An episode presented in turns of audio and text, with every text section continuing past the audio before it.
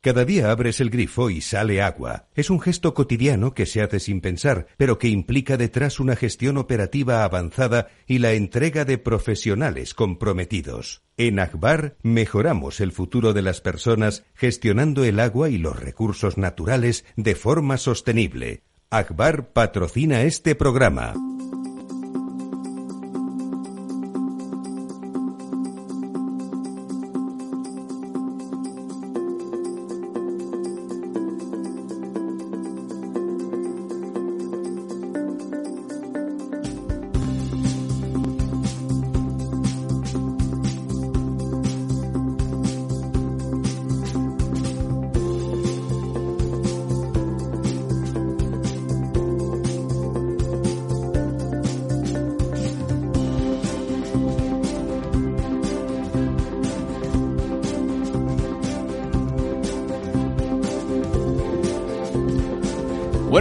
Pues buenos días. Aquí estamos en este miércoles eh, ya 13 de diciembre con las navidades enfiladas, superado el puente de la Constitución y la Inmaculada.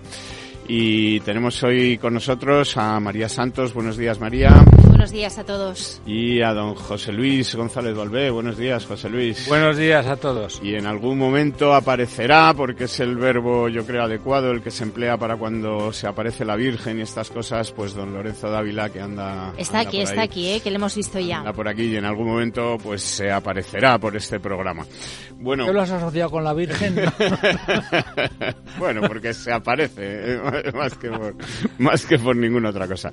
Eh, les iba a comentar, el, o íbamos a empezar como, como hacemos habitualmente, comentando el estado de los embalses españoles, pero por eh, cuestiones, imagino que de, de, este puente que hemos tenido la semana pasada, eh, no tenemos todavía los datos o no se han publicado todavía los datos del conjunto de España, pero sí sabemos porque los ha publicado la, la ACA, que es la, el organismo en Cataluña, el estado de los embalses de las cuencas internas catalanas que son unos de los que más eh, nos llevan preocupando los últimos meses y que, bueno, pues siguen a la baja y se sitúan ya por debajo del 18% en el 17,56. Eh, es una, una cifra pues inferior a la de la semana pasada, como ya les decía, y eh, fíjense que por estas mismas fechas el año pasado estaban en el 31,80, es decir, que la situación es eh, muy, muy preocupante tanto pues que ya hay algunas restricciones que están en marcha y nuevas restricciones que se están anunciando. Entre esas nuevas restricciones, eh, a partir de, de, ya, pues no se van a poder duchar las personas que acudan a los, a los gimnasios, ni públicos ni privados.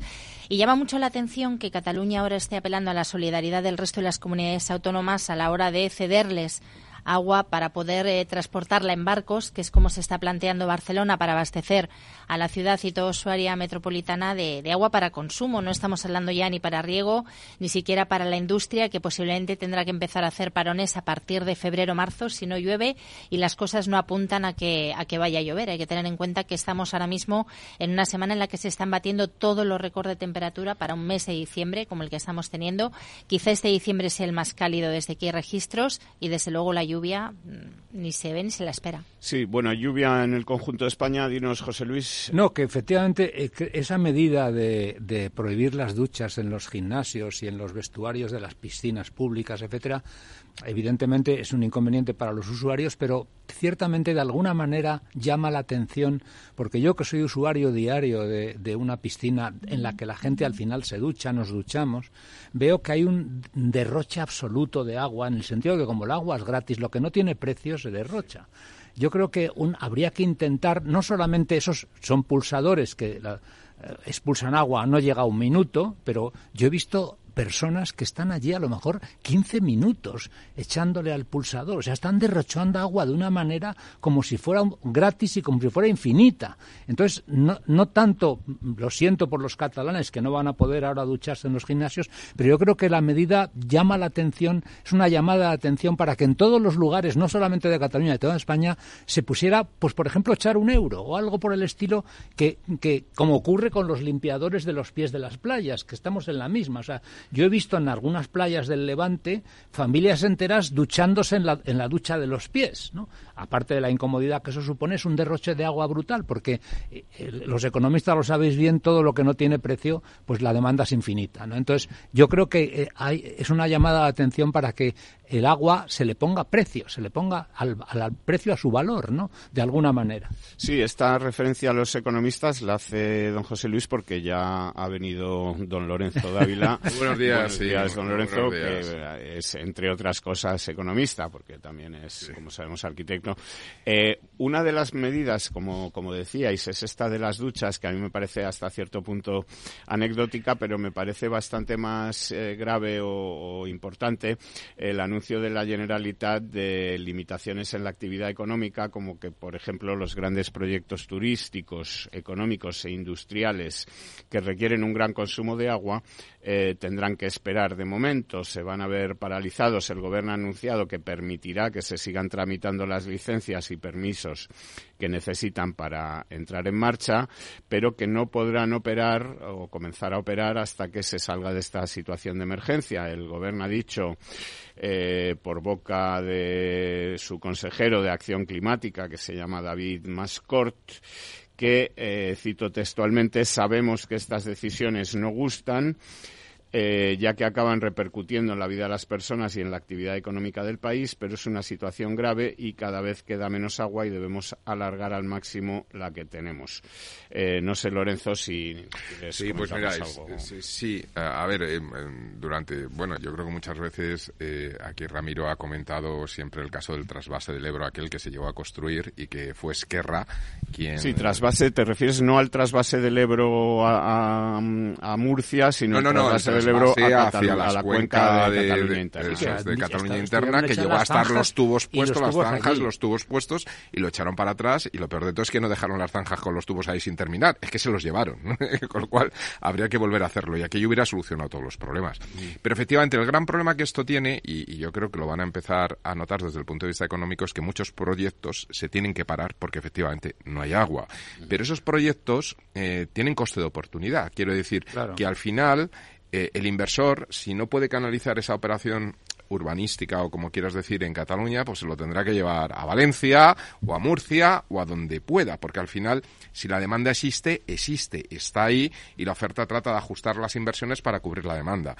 Eh, digamos que está perdiendo por aquello que me, quiero, recordar, tú lo sabrás, José que fue en el 2008, lo del tema de los tubos estos, pues ahora de, de aquellos eh, lodos, ¿no? Estos, o polvos, estos lodos, ¿no? Es decir, ahora eh, van a empezar a sufrir un atraso histórico que, que, yo creo que les va a lastrar durante los próximos años por unas medidas de no tener en cuenta un posicionamiento estratégico en algo que es esencial como es el agua, ¿no?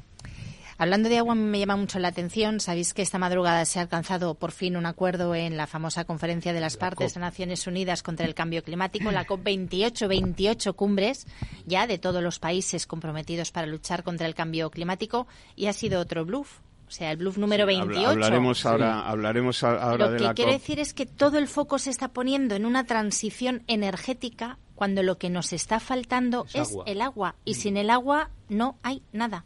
Sí, efectivamente. porque... perdona, lo que ocurre es que efectivamente una de las posibles, de las potenciales fuentes de agua es el agua desalada y el agua desalada requiere energía. ¿no? Efectivamente, para esos países, donde hace falta. Los Emiratos y todos esos países, la, la, la, el 100% del agua, es, agua desalada, porque no tienen agua. Quizá insistir un poco en el tema del trasvase, como dice don Lorenzo, que, que, digamos Cataluña ha sido una de las regiones que se ha opuesto más fieramente ¿no? a los trasvases, a ese trasvase del Ebro hacia agua, o sea, hacia Murcia, eh, la región valenciana, etcétera, el Levante eh, y ahora eh, están viendo cómo eh, el, no haber hecho esos trasvases pues les está lastrando en su actividad económica y están incluso pidiendo la solidaridad de otras regiones para que les permitan coger agua en barcos, ¿no? Que acaba siendo un poco el, el como sostenella y no enmendalla, es decir, no me niego a los trasvases, pero voy a hacer el trasvase con un barco que así parece que no es un trasvase y, que en realidad es muchísimo menos eficiente y muchísimo menos no sobre todo pero además es que es un tema estratégico de fondo no porque porque eh, yo creo que muchas veces también lo ha comentado aquí Ramiro no es decir una, una ciudad como Madrid pues tiene, en, el hipotético caso de que los, los embalses eh, estuvieran 100%, al 100%, es decir, las reservas potenciales que tendría Madrid, cubre tres años de consumo de, mm. la ciudad y la, y la región. Mm. Mientras que en Barcelona, sus reservas potenciales, es decir, si estuvieran al 100% los embalses, cubren seis meses. Sí. Es decir, que, realmente, estratégicamente, tú no puedes dejar una ciudad o una metrópolis, porque es mucho más que Barcelona, de 3 millones, 4 millones de habitantes, eh, eh, con unas reservas potenciales máximas de seis meses, eh, porque... Sí, yo de todas maneras creo que esto mueve a una reflexión, digámoslo así, que es más, más profunda y que es que nos hemos acostumbrado, y, a mí no deja de sorprenderme, a que los políticos se ocupen de lo que se llama el front office y no se ocupen del back office. Es decir, la Generalitat lleva muchos años haciendo de la política nacionalista catalana su, su prioridad absoluta nombrando embajadores fuera, gastándose dinero en la publicidad, etcétera, pero no está gobernando hacia adentro. O sea, esto, esto es una muestra de que hacia adentro no se han preocupado, no han gobernado. Pero no solamente le pasa a la Generalitat, es decir, estamos asistiendo estos días a los descarrilamientos de cercanías, entonces lo que vemos es que el ministro responsable, en vez de decir, pues mire, ha pasado esto y ha pasado esto y voy a hacer esto, voy a hacer esto, lo que hace es salir al front office a, digamos, eh, criticar a otras administraciones sin decir qué es lo que va a hacer él, porque... Otras administraciones que no tienen competencia que no tienen competencias en eso. El, último tren de cercanías que ha descarrilado ha descarrilado a 7 kilómetros por hora. Es decir, que es casi el paso de andar, por decirlo de alguna manera. Entonces, realmente lo, eh, lo, que, lo que alarma más de todo esto es que un político que tiene detrás toda una administración, en este caso de ingenieros de servicios públicos, que tiene ADIZ, que tiene Renfe, que tal, en vez de mirar hacia atrás de su departamento y decir cómo puedo mejorar la gestión de todo esto, mira hacia adelante, más que mira, critica hacia adelante a los que le dicen, oiga, ocúpese usted de esto. Es decir, que eh, una de las mayores sorpresas cuando uno está en el ámbito próximo a la política, yo lo he estado algunos años, es esa. Es decir, que los políticos, la mayor parte de los políticos, esto ya no es un tema de partidos ni de nacionalismos, se ocupan mucho del front office, o sea, de salir en los medios, de tener ruedas de prensa, de ponerse delante de la alcachofa y de la cámara y no se dan cuenta que detrás tienen una administración, unos servicios públicos que, que son los que los que tienen que funcionar. yo creo que es mucho peor, es mucho peor, José Luis, porque no solamente es que están en el front office, sino que están utilizando un argumentario, como el caso este donde no, no hay competencias por parte de la Comunidad de Madrid, para atacar políticamente, sí, sí. cuando si es por quitarse balones fuera, podrían acudir al pasado y decir, ah, pues es que esto no lo hizo Rajoy o no lo hizo... No, es decir, que, que no es por justificarse, es que es simplemente por atacar, ¿no? Yo os voy a meter una larga cambiada y voy a hablar de mi libro, ¿eh? Que ya que hablamos de política... tu libro que es tierra, firme, tu libro. Ya que hablamos de política, nos, Va, nos va a presentar otra vez, Por cierto, que Amazon ha, ha, tenido que suspender las, los comentarios al libro ha suspendido la... Porque eran todos troleos, no se había leído nadie el libro. Claro, ya, pero eran, pero eran criticones todos, y entonces era, ha tenido que ha cerrado la, la página de comentarios es de las, las primeras veces que, lo hace. Pero bueno, como digo, yo vengo aquí a hablar de mi libro, Campo a través le llamaríamos, y es que en, todo ah, pero este... no está escrito, María. No, no, estamos en ello. ¿Qué te lo va a escribir? ¿También la misma de Pedro Sánchez? no, yo me lo dicto a mí misma, y luego los fines de semana me lo pico. Bueno, a lo que vamos. Eh, en toda esta política, como decía usted, de, de Front Office, lo que no se dan es soluciones a los problemas reales. Claro, pero es que si alguien, eso, es back office. Si alguien tiene problemas reales es la gente del campo. La gente del campo está ya muy cansada, no solamente en el campo español, sino en el campo de toda Europa, donde esta fiesta verde está arrasando, mm. eh, obviando los costes que tiene para algunos sectores y como el que se está desmantelando fundamentalmente, quizá por indefensión, es el sector primario. Bueno, pues eh, en muchos países de la Unión Europea, empezamos por los Países Bajos, con el famoso BBB, que en la regional animales de, allí pues obtuvo hasta un 30% de, de representación parlamentaria. Pues ahora tenemos el año que viene ya unas elecciones europeas en junio y el campo quiere tener su propia voz dentro del Parlamento Europeo como lo han tenido estos últimos años los verdes, que son los que se han comido la tostada. Y esta semana hemos visto bueno, pues la presentación de una candidatura que va a encabezar la Real Federación de Caza Francesa para darle voz al mundo rural. Ahí en Francia, bueno, pues representa muchos más intereses aparte de, de la caza y el mundo animalista. Y aquí en España, bueno, pues de alguna manera se va a emular lo mismo. Eh, quizá un primer paso sea la declaración de Santander, que se firmó ayer eh, aquí en España con la Real Federación de Caza para hacer frente al lobby animalista, ¿no? Y bueno, pues todo ese esa criminalización que se está haciendo de, los animales de trabajo en el campo y sobre todo del mundo de la caza. Y para hablarnos de ello, pues tenemos a Manuel Gallardo, que es el presidente de la Real Federación Española de Caza. Muy buenos días, señor Gallardo. No sé si nos escucha, Manuel. Don Manuel, no le oímos. Nos... ¿Me, oye ahora? Ahora, ahora le oímos un poquito. No sé si usted ha podido escuchar la presentación. Sí, sí, sí, la hemos escuchado perfectamente. Nada, que decía que, encantado de estar con, con vosotros. Nada, para nosotros un placer. Sí que quisiéramos que nos contara, bueno, pues por un lado esa declaración de Santander que firmaron ayer para hacer frente al lobby animalista ya sabemos que tenemos una ley que ahora tiene que entrar en vigor porque hay que hacer todos los desarrollos normativos que a ustedes les dejó fuera, pero que posiblemente en esta legislatura, bueno, pues terminen por meterles en esa mm, en esa ley que, les criminaliza. Y por otro lado, pues eh, ese anuncio que hizo usted en París de, querer ser la voz del mundo rural en el Parlamento Europeo. Bueno, sí, efectivamente, ayer se firmó, firmamos junto con otra serie de organizaciones, con un nutrido grupo de organizaciones, firmamos la declaración de Santander efectivamente contra la ideología animalista. Eh, la ideología animalista no es otra cosa, por resumirlo, eh, en ese, eh, esa filosofía que pretende que los animales sean exactamente igual que los seres humanos y que por tanto tengamos una serie de obligaciones respecto a ellos imposibles de cumplir, ¿no? Bueno, tan imposibles de cumplir que si lo llevasen a efecto probablemente todo el sector primario desaparecería de este país. Eh, probablemente, ¿no? Porque no es solo el sector ganadero que se ve afectado, sino el sector agrícola para las producciones en, intensivo o para las producciones en general, pues requiere también de tratamientos que también matan a algunos animales, ¿no? Se piensa, eh, los animalistas creen que el arroz es fantástico, pero el arroz lo que hace es inundar grandes extensiones de agua, eh, grandes extensiones de tierra, inundarlas de agua y, también eh, tiene un impacto sobre los animales. En definitiva, eh, una ideología que perjudica al mundo rural, pero no solo al mundo rural, perjudica a la sociedad y perjudica sin duda a la continuidad de, de nuestra sociedad, de nuestra cultura, de nuestras tradiciones, bueno, y de nuestro eh, sistema económico. Aquí hablamos de sistema económico que hemos venido organizando en los últimos, en los últimos cientos yo diría, de miles de años. Don Manuel, ¿y esta, esta ideología animalista que se está imponiendo aquí en, España es extensible al resto de la Unión Europea y hay posibilidades de que la próxima legislatura se haga extensible al conjunto de la Unión? Bueno, la, ideología animalista es un problema global, es un problema mundial, no es un problema español ni un problema europeo, es un problema mundial.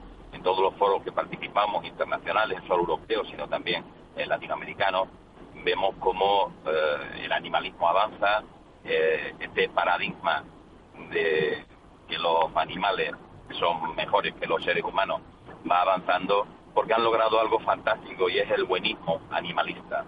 Ahora todo el mundo, los políticos sobre todo, creen que tienen que decir que quieren más a su perro que a su hijo. Y entonces, claro, con esa filosofía, ellos eh, trabajan con las emociones, con la pena, la compasión, la empatía, y claro, han logrado un avance importante en el organismo animalista y una muy importante con la eh, creación del concepto de derechos de los animales, cuando los animales en puridad no, son, no pueden ser sujetos de derechos. Por tanto, es un problema global al que tenemos que dar una solución global, que es lo que estamos intentando hacer en Europa y también estamos intentando hacerlo en el resto del mundo, eh, en foros en los que debatimos sobre, sobre este tema. Un problema global que necesita soluciones globales y la idea obviamente es dársela en Europa, obviamente intentar que la voz de la caza, en este caso, porque nosotros hablamos de la representación que tenemos de la caza, no de otros sectores, de, de otras organizaciones del sector primario, pero lo ideal es que la caza, el mundo rural, eh, tenga por extensión, tenga voz en el Parlamento Europeo y no solo eh, se hagan políticas que van más dirigidas al mundo urbano que al mundo rural. Pero eso lo vemos, digo yo, cualquiera, que es una evidencia. Sí, don Manuel, de hecho en este programa... En este programa, en Capital eh, Radio, hemos hablado muchísimas veces de la necesidad de que el sector agropecuario, y dentro del sector agropecuario metemos al conjunto del mundo rural, porque tanto la caza, en tanto que actividad cinegética, eh, bueno, pues eh, como el, los animales de trabajo, todo lo que es la, producción de recursos como el suelo, la, la, producción de alimentos, tienen que tener voz propia en el Parlamento Europeo, que hasta ahora no han tenido. Pero parece que les cuesta organizarse para poder ir todos juntos. Ya han visto cómo en otros países sí que se ha conseguido formar una fuerza que al final termine defendiendo por sí misma sus problemas.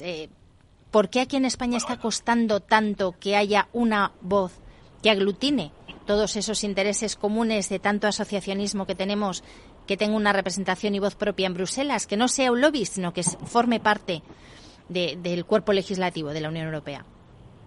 Bueno, no, no, no, no es fácil, no es fácil, sin duda. Eh, los partidos políticos en este país tienen una gran implantación. Eh, no hay cultura, eh, en España no tenemos una gran cultura del asociacionismo no tenemos una gran cultura de la unión, de la unidad eh, frente a un problema común. Eso ha dificultado, yo creo, el, posicionarse, pero que eso es algo que va, que va a acabar. Aquí hay, aquí hay una cuestión clara. O los grandes partidos, eh, los partidos constitucionalistas, me refiero, no los nacionalistas, o los grandes partidos atienden a, esta, a estos requerimientos y llevan, lógicamente, en sus listas a personas que representen eh, realmente al mundo rural, representen la realidad del campo español o no quedará más opción que eh, conformar una candidatura eh, para defender los intereses de millones de personas que lo están demandando. Es que ahora mismo hay un clamor social de que la voz del campo se escuche en Europa. Hay un clamor social sobre lo que está ocurriendo en el mundo rural, sobre el abandono del mundo rural, sobre la imposibilidad de la gestión y el desarrollo de las explotaciones agropecuarias. Pero eso lo vemos todos. Y ya le anticipo que van a venir normativas todavía más complicadas para, para nosotros, pues la cría de animales en jaula Sí, parece que se ha cortado. Don Manuel nos hablaba de la cría de animales en jaula que va a tener un, un, impacto fortísimo en el sector. Bueno, el sector vacuno se ha quedado fuera de momento.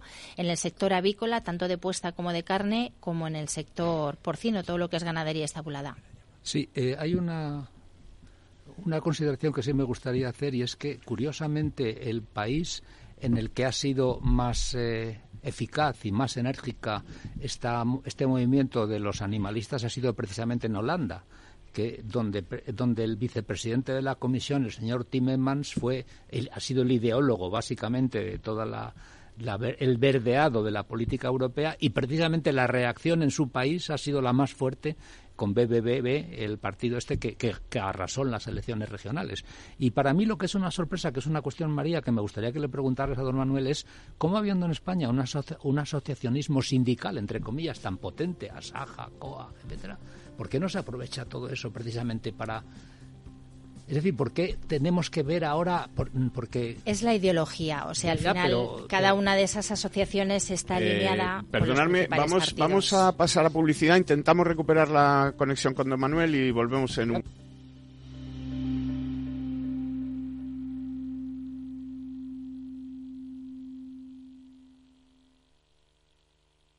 Este es un mensaje para todos los oyentes de radio y es solo para decir gracias. Gracias por dedicarnos tres horas cada día. Gracias por escucharnos en casa, en el coche, en el trabajo, en un móvil o donde sea, en directo o en podcast. Gracias por tu fidelidad, porque gracias a ti, la radio sigue siendo un gran medio, el más creíble, en el que más confías y el que mejor te informa y entretiene. El medio del día a día, de la actualidad al instante y que te acompaña siempre estés donde estés. Radio Value, la Asociación de Radios Comerciales te da gracias a ti. Si quieres estabilidad en el empleo, poder conciliar tu vida laboral y asegurarte una pensión para cuando te jubiles, debes escuchar Empleo Público. Todo lo relativo a las oposiciones, convocatorias, consejos para preparar las pruebas y la opinión de expertos de las administraciones públicas y de la formación. Los miércoles a la una y media de la tarde en Capital Radio tienes una cita con Empleo Público, con José Joaquín Flechoso.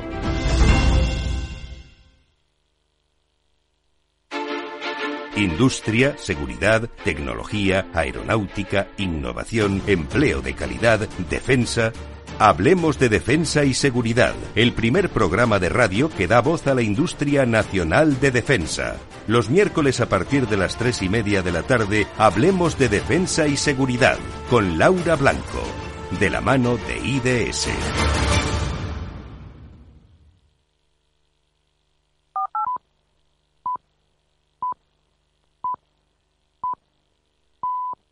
El Estado Ciudad, Capital Radio. Bueno, pues eh, estamos aquí de nuevo. Creo que hemos recuperado la conexión. Tenemos, tenemos a don Manuel Gallardo y le estaba intentando hacer una pregunta a don José Luis Valvé. Adelante, sí, José Luis. Bueno, eh, eh, la verdad es que para un profano de lo que es el asociacionismo en el mundo agrario, lo que es un poco sorprendente es que habiendo potentes llamados sindicatos agrarios, no se aproveche o no se unan a esos sindicatos agrarios que se supone que también están defendiendo la política agraria y el campo, resulta que no se aproveche eso como estructura política para elevar la voz en el Parlamento Europeo. Es decir, que eh, estamos viendo cómo en, en, algunos aspectos los sindicatos se unen a un partido político para cantar la misma canción y en cambio aquí parece que vamos a cantar cuatro canciones distintas. Una canción política por un partido político, una canción sindical de un sindicato más escorado hacia la derecha y de dos sindicatos agrarios más escorados hacia la izquierda. Yo no sé, me, me parece que empezamos otra vez no demasiado bien articulando la voz política del campo español en Europa. Don Manuel, no sé si tiene usted una respuesta para esto. Bueno, sí, realmente eh, las tres grandes organizaciones agrarias, eh, que realmente son la patronal agraria, bueno, llamados sindicatos, realmente no son sindicatos al uso, ¿no? Son la patronal del mundo agrario y lógicamente se constituyen no para con la vocación de participar en la política directamente, sino con la vocación de defender los intereses de los agricultores, vamos, intereses de los agricultores, de los propietarios de, las tierras. Eh, y por tanto, creo que es un proceso, eh, en fin, que puede ser eh, obligatorio al final que las grandes organizaciones agrarias tomen partido político, pero realmente yo creo que eso tiene que venir en un periodo de transición que no, es sencillo, porque la vocación, lógicamente, de un sindicato como y de estas organizaciones, que yo no puedo hablar ni hablo en nombre de ellos, por supuesto, pero que, lógicamente, eh, su vocación no es ser un partido político, sino defender los intereses directos de, los agricultores y, de, del sector primario. Lo que puede ocurrir, yo no veo tampoco que vaya a, constituirse una, un partido político al uso para defender los intereses yo más veo, más bien vemos eh, la posibilidad. En Francia, por ejemplo, sí han creado un partido político, pero creo que es más eh, en, España, en este país, eh, es más práctico probablemente conformar coaliciones electorales de personas que representen a los diferentes sectores del mundo rural, del mundo agrario, de, ganadero, cinegético, piscícola, en fin, personas que representen directamente a todo esto y conformar una coalición electoral que pueda eh, participar del proceso electoral de las próximas elecciones al Parlamento Europeo que serán a, primeros de junio probablemente del año que viene más en esa dirección. Porque, porque, don Manuel, ¿usted no ve que haya ningún partido político ahora mismo eh, que, digamos, defienda sus intereses o esté más próximo a sus intereses que otros, en el sentido de que puedan ustedes, digamos, apoyar a ese partido político, llegar a acuerdos con ese partido político? Yo creo que eh, los hechos, eh, es que hay una, la realidad es muy tozuda y, el resultado de la representación de los partidos políticos en el Parlamento Europeo es la que es. Yo he tenido la oportunidad de estar en, bastantes ocasiones, en muchas ocasiones, en Europa, en Bruselas, y en fin, ves cómo eh, al final no, no, no llegamos a obtener un resultado positivo respecto al mundo rural. Ahora comentaba, van a venir una serie de legislaciones muy complejas. Eh, hablaba de la cría de animales en, en jaulas. Eh, las empresas que se dediquen al conejo lo van a tener muy complicado, pero es que en gallinas, pollos, los huevos, ya les anticipo que se van a poner, por decirlo de una forma coloquial, a un huevo. Porque, claro, habrá que criar las gallinas en finca, en extensivo, eh, o a ver cómo se hace.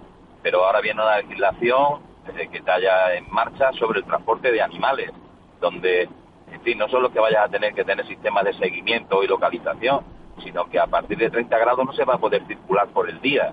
Imagínense ustedes en España, solamente a los finlandeses y a los suecos no les importe, pero aquí en España 30 grados hay casi todo el año en todo en, todas en todas nuestras comunidades autónomas. Y claro si no se puede viajar eh, a esas en fin y hay, que ver cómo se va a desarrollar todo esto. Es decir que viene una legislación y vienen eh, y eso está ocurriendo ahora está ocurriendo eh, la ley de restauración de la naturaleza una ley una ley muy discutible porque si ustedes acuden al artículo 10 por ejemplo verán que todos los incendios que se producen en España se producen precisamente porque hay mucho combustible en el, en el, en el monte, muchísimo combustible, y cuando hay un incendio es imposible de apagar. Creo que hay mucha continuidad forestal, con lo cual los incendios son brutales de sexta generación. Sin embargo, la ley de restauración de la naturaleza plantea justo eso, que tengamos mucho más combustible en el campo, que haya más continuidad forestal, en fin, que se queme España, que se queme España, que se queme Francia, que se queme los países del Mediterráneo. Quiero decir que esto, esto está ocurriendo, esto no es, y ya bueno, si hablan ustedes con las organizaciones, con las patronales agrarias, pues ya le contará sin duda los costes de producción, qué está ocurriendo con los costes de producción.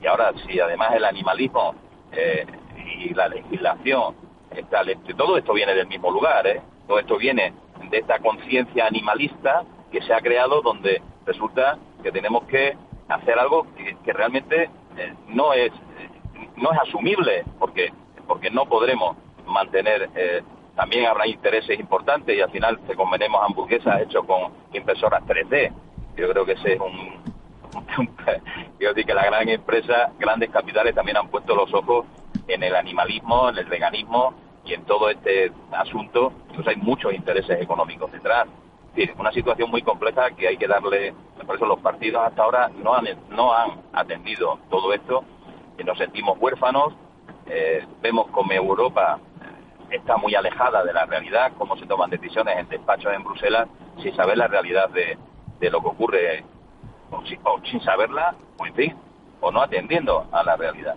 Por tanto, eh, los partidos necesitan de un reciclaje y atender, no solo en el programa, ya saben ustedes que los programas electorales, como dicen algunos políticos, están para no cumplirlo. claro, claro, no solo es que lo pongas en un programa electoral. Manuel, una, dos consideraciones que me gustaría que usted nos comentara. Una, eh, el ideólogo de todo el verdeado y en cierta forma el animalismo europeo fue el señor Timmermans, vicepresidente de la Comisión holandés. Y precisamente en su país, en Holanda, es donde apareció con más fuerza un partido, el BBBB, eh, digamos, defendiendo el campo. Y, precisamente el señor Timmermans perdió las elecciones en Holanda. Es decir, que de alguna manera la, la, opinión pública, en este caso holandesa, le ha dicho, oiga, no nos gusta eso que estaba haciendo usted y sí nos gusta mucho lo que se dicen estos señores que van a hacer. Una consideración. Y otra, en España hubo una cierta señal optimista en, cuanto a defender el campo desde el punto de vista político, pequeñita, pero que me gustaría que nos comentara cuando la consejera de Agricultura del gobierno extremeño era una persona ganadera que parece que. Y esa señora ha, dimitido a, los dos meses. De, entonces, no, sé, ¿tiene usted alguna opinión sobre estas dos consideraciones? Bueno, sobre la última cuestión, eh, Camino, la consejera dimitió creo que por problemas internos de su partido, de Vox, y, creo, vamos, tampoco tengo la, la, certeza, pero creo que fue, en fin, no, no, no tiene por qué tener una repercusión eh, negativa respecto a la representación de Vox en el gobierno extremeño. De hecho, ahora eh, el nuevo consejero, eh, pues Nacho Higuero y Santiago Higuero de Juan, pues, en fin, es una persona muy vinculada al mundo rural, muy vinculada al campo y que era su director general. Yo creo que el tema de, la consejera, el tema de camino, viene por otras causas. De acuerdo. que no tienen que ver con, con esto, con este asunto. ¿Y sobre el tema holandés? Sobre el tema holandés es una respuesta a una situación en la que eh, no se ven satisfechas las aspiraciones de una parte de la población y al no y al ver que no va ocurriendo aquello que esperan y aquello que demandan, pues se rearman, se organizan y presentan eh, una candidatura eh, que tiene un efecto muy importante en los Países Bajos y luego otra siguiente candidatura que tiene ese efecto que comentaban ustedes anteriormente. Bueno, es un, acto de defensa simple y llanamente, de defensa, de autodefensa, ¿no? Oiga, si ustedes no nos sacan, no nos solucionan nuestros problemas, pues intentaremos hacerlo nosotros directamente. Hay que tener en cuenta que reforma la política no es propiedad de los partidos políticos que existen, es propiedad de los partidos que existen y de los que puedan crearse. Eh, ya lo hemos visto en España en sucesivas ocasiones, ¿no? Desde eh, la Unión de Centro Democrático, pasando por Ciudadanos, por Podemos, en fin. Eso no es propiedad de nadie. Bueno, creo eh, que es muy legítimo que la gente se organice, las personas nos organicemos en defensa de nuestros intereses si no se ven satisfechos por otros. Don Manuel, entonces, eh, ¿ustedes eh, tienen previsto presentar una candidatura a las próximas elecciones europeas?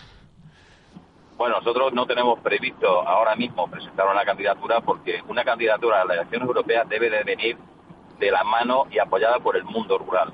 No es, no es la caza, la caza es una parte una parte del mundo rural, una parte del sector primario, pero lógicamente la candidatura, cualquier candidatura, cualquier, cualquier coalición electoral debe de representar los intereses de todo el mundo rural, absolutamente de todo, desde el toro a los ganaderos, agricultores y todas aquellas eh, organizaciones y personas que se, que se vean, que no se vean reflejadas ahora en las políticas que vienen de la Unión Europea. Por eso es un poco eh, prematuro hablar de que nosotros vayamos a hacer.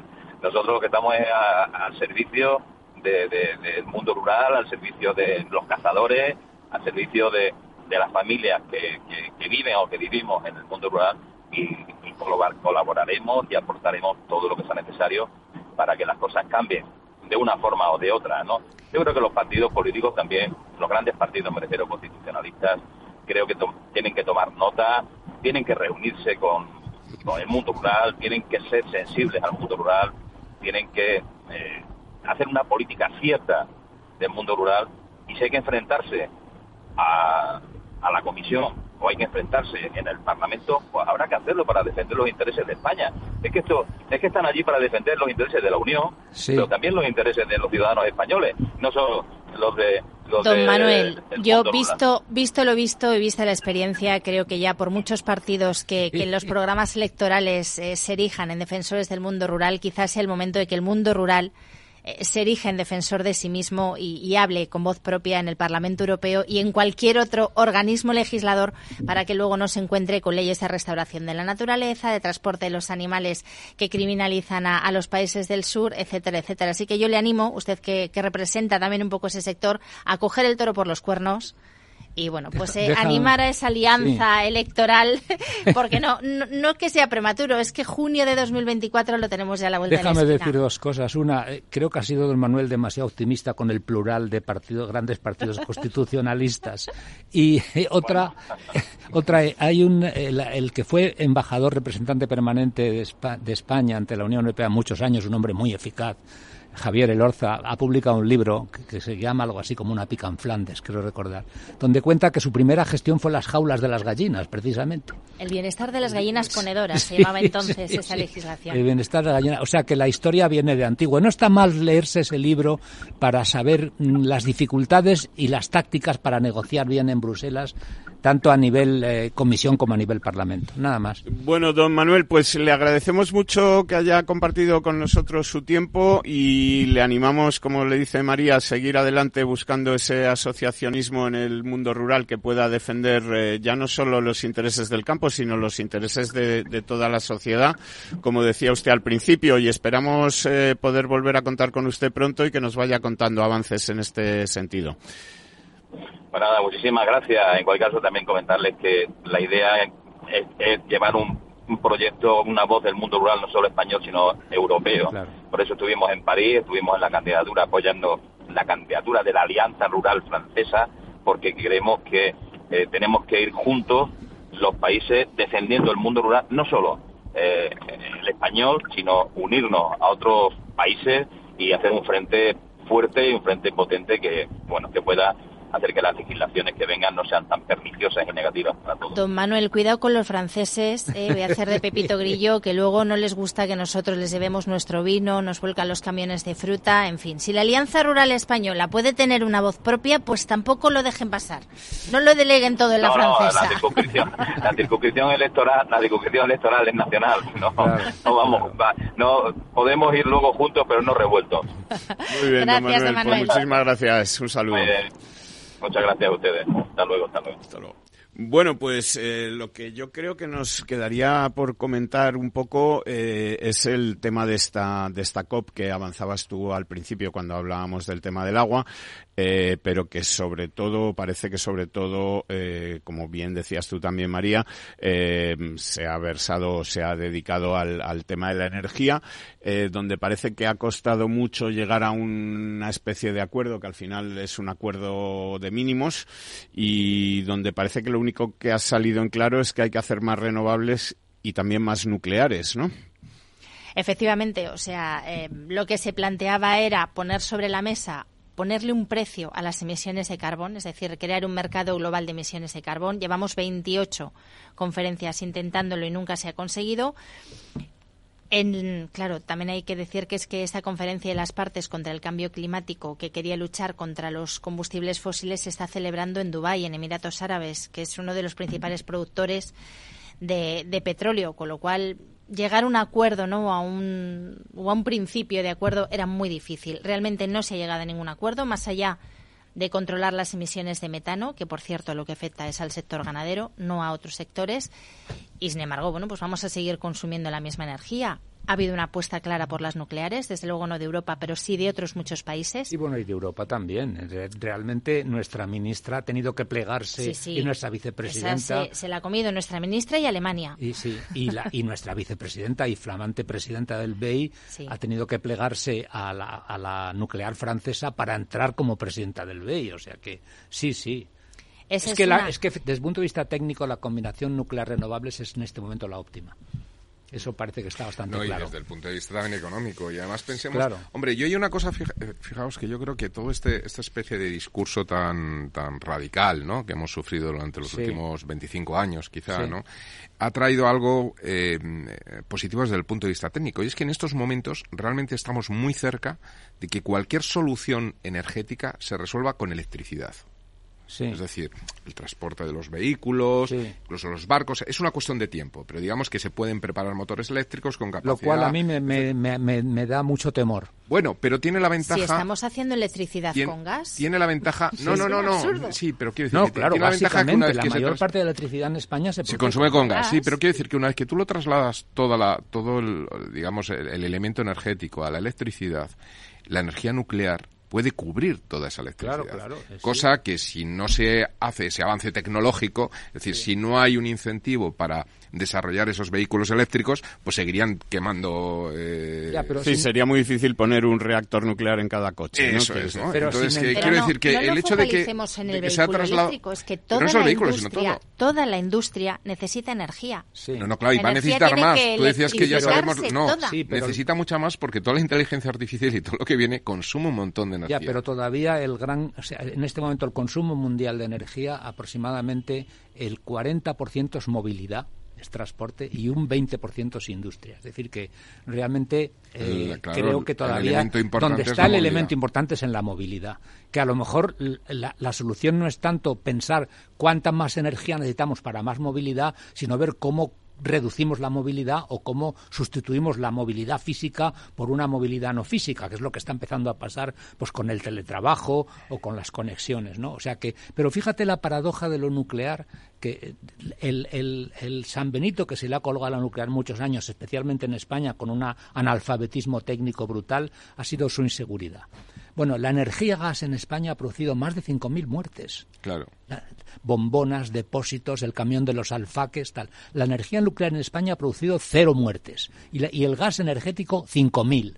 Bueno, pues resulta que el gas energético nadie dice nada. Y hablas de muertes por no hablar de contaminación. Claro, claro, no, ya no entro, no entro en la CO2. no entro en el CO2, efectivamente, pero simplemente petróleo, como el argumento era es que es peligrosísima, es que yo no quiero, pues resulta que la energía gas 5000 muertos hace mucho cada poco oímos una explosión donde hay un par de víctimas, lamentablemente otras. Pero recordaros el famoso camión de los alfaques, más de 240 víctimas en un camping, creo que fue en Tarragona, sí, parece. Tarragona. Bueno, entonces, y, y la energía nuclear en España, cero víctimas. De manera que yo creo que ha habido una irracionalidad brutal que ha sido en cierta forma la que ha hundido a la señora Merkel. O sea, ya sabéis que la señora Merkel en Alemania decretó por Fukushima, que después de todo en Fukushima la mayor parte de las víctimas no fueron por el tsunami, o sea, fueron por el mar, no por, lo nuclear. En el nuclear creo que ha habido 12 víctimas, una cosa así. Entonces la señora Merkel determinó cerrar las nucleares alemanas, pasarse al gas, porque su antecesor, el señor Schroeder, era consejero de Gazprom.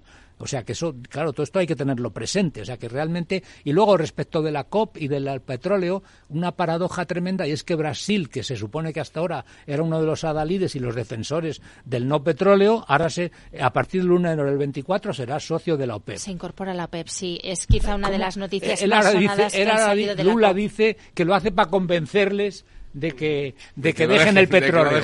O sea, yo me hago socio para convencer de que cerréis el club. es, tremendo. Es, paradójico porque algo parecido está pasando, ¿no? Con el gobierno de coalición. Sí, sí, me hago socio para cerrar el club, sí.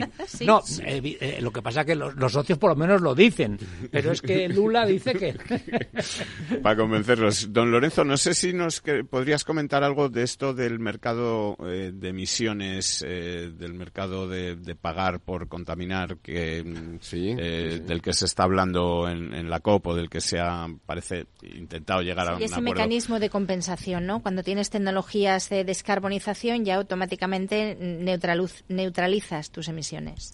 Sí, bueno, al final se trata de crear un mercado, ¿no? Es decir, el, mercado existe pero no estaba realmente eh, activo o no era realmente operativo, ¿no? Esto nace de muy antiguo de un premio Nobel de Economía que es el señor Coase, que, que determina una frase eh, lapidaria que es el que contamina paga, ¿no?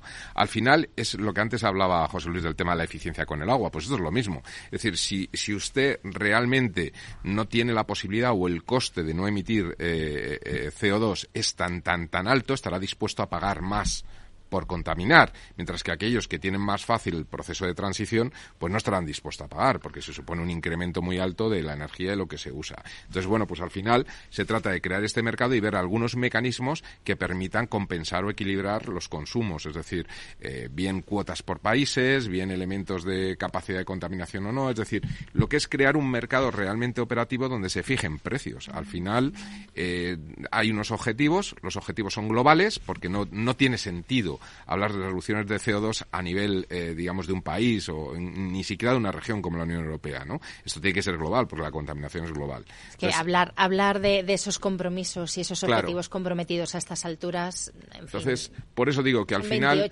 al final tiene que haber un objetivo global que es el que se tiene que ir reduciendo paulatinamente y es donde tiene que haber el acuerdo global de decir, bueno, pues vamos a ir reduciendo hasta que en tal año esto sea el 15%, el 10% o lo que sea, y a partir de ahí dejar que el mercado funcione, porque es la manera además en donde las inversiones y todo se van a canalizar aquellos eh, eh, focos donde va a haber más eficiencia y va a haber más transformación, más tecnología. Es decir, esta es la ventaja que tiene el mercado. Yo creo que esto es positivo. Otra cosa es que se acabe o no formalizando realmente, porque al final, bueno, pues puede haber muchos free riders. Es muy difícil de controlar todo, ¿no? Lo que no hay es voluntad. No, nos da la sensación, y, te hago también la pregunta a ti, José Luis, de que eh, como no apostemos muy fuerte por las nucleares, cualquier objetivo de estos que se está fijando de, eliminar o, que se han pretendido fijar de eliminar el, consumo de combustibles fósiles, etcétera, de aquí a ya casi seis años, porque estamos hablando de seis años, eh, son completamente imposibles. estamos hablando de tonterías, ¿no? Totalmente. Además, cuando resulta que en, la tecnología nuclear, donde hay que decir que en los años 70, 80, cuando España construye sus nucleares, España era mm, en, una, en un cierto clasificación ranking de países que manejaban la energía nuclear, átomos para la paz, ¿os acordáis de aquello que dijo, que dijo, creo que fue Eisenhower quien dijo átomos para la paz, ¿no? Eh, un poco escamaos por el tema de Hiroshima y Nagasaki. Bueno, España era el sexto país del mundo en la capacidad tecnológica del manejo de la energía nuclear. Eh, lamentablemente, el, cierre de las nucleares en España, el, apagón nuclear, digámoslo así, que nos está costando dinero en el recibo de la luz. Sí, la que llaman la moratoria, que, viene, moratoria nada, que fue... Viene, en el recibo de la luz, el precio de lo que supone eso, ¿no?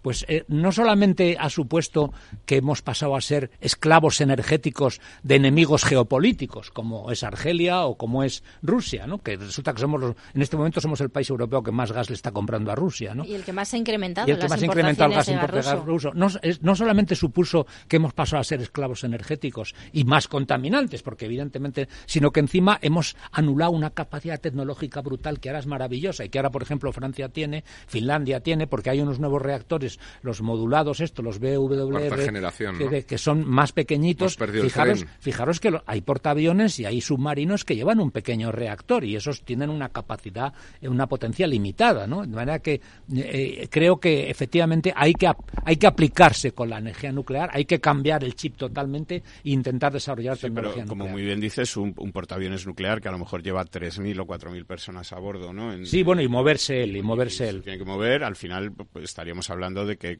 pequeños reactores... Sí, a lo mejor un reactor de 200 megavatios, 100 megavatios. Pequeños reactores de estos podrían abastecer a muchos pueblos, a muchas sí, ciudades sí, claro, claro, de, de 15.000 habitantes. Lo que pasa es que, lamentablemente, la, la demagogia en sembrar el pánico sobre el nuclear hace que hoy no haya ningún lugar en que tú dices voy a poner una, una central nuclear y automáticamente te van a montar un pollo que no la puedes poner. O sea, está clarísimo. Sí, eh, hablando de esa demagogia, hay un estudio que cifra en 22.600 millones de euros el impacto económico para los consumidores por usar gas para sustituir a los reactores. Y es que esto además implica que el cierre nuclear aquí en España va a equivaler a tres años de emisión de gases efecto invernadero en nuestro país. Es tremendo. O sea, que ni siquiera mm, acogiéndonos a esa necesidad de descarbonización.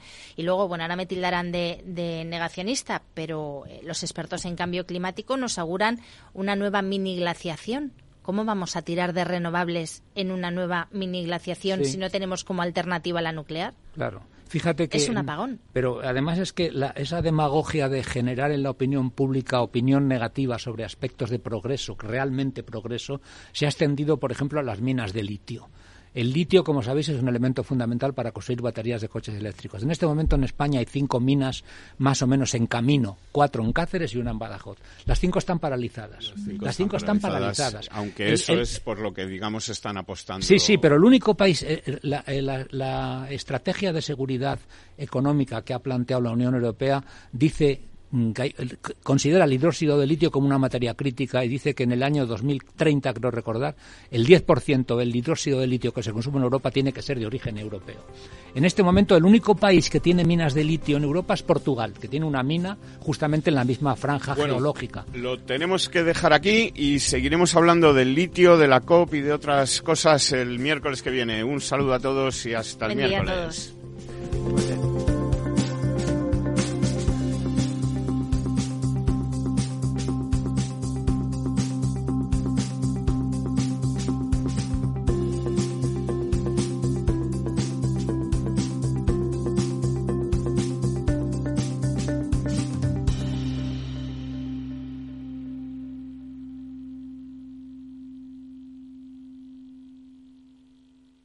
Cada día abres el grifo y sale agua. Es un gesto cotidiano que se hace sin pensar, pero que implica detrás una gestión operativa avanzada y la entrega de profesionales comprometidos. En Akbar mejoramos el futuro de las personas gestionando el agua y los recursos naturales de forma sostenible. Akbar patrocina este programa.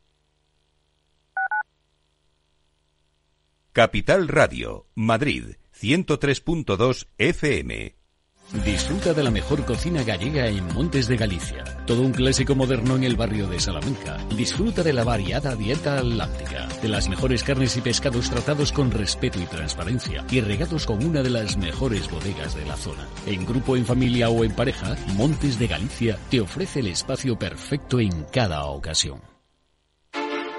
Industria, seguridad, tecnología, aeronáutica, innovación, empleo de calidad, defensa. Hablemos de Defensa y Seguridad, el primer programa de radio que da voz a la industria nacional de defensa. Los miércoles a partir de las tres y media de la tarde, Hablemos de Defensa y Seguridad, con Laura Blanco, de la mano de IDS. En Capital Radio te mantenemos económicamente informado desde que amanece. Son las 7 de la mañana, hora central europea, las 6 de la mañana en Canarias. Aquí comienza Capital, la bolsa y la vida. Haciendo algún break en el camino. Enseguida, hora trading la hora más golfa de los mercados. Para continuar informándote después de comer. Son las 4 de la tarde, las 3 en Canarias. Esto es Mercado Abierto, en Capital Radio. Y que cierres el día conociendo todos los detalles. Señoras y señores, buenas noches, bienvenidos. Escuchan la sintonía de Capital Radio. Les invito a que nos acompañen aquí en el balance. Capital Radio. Información económica de calidad.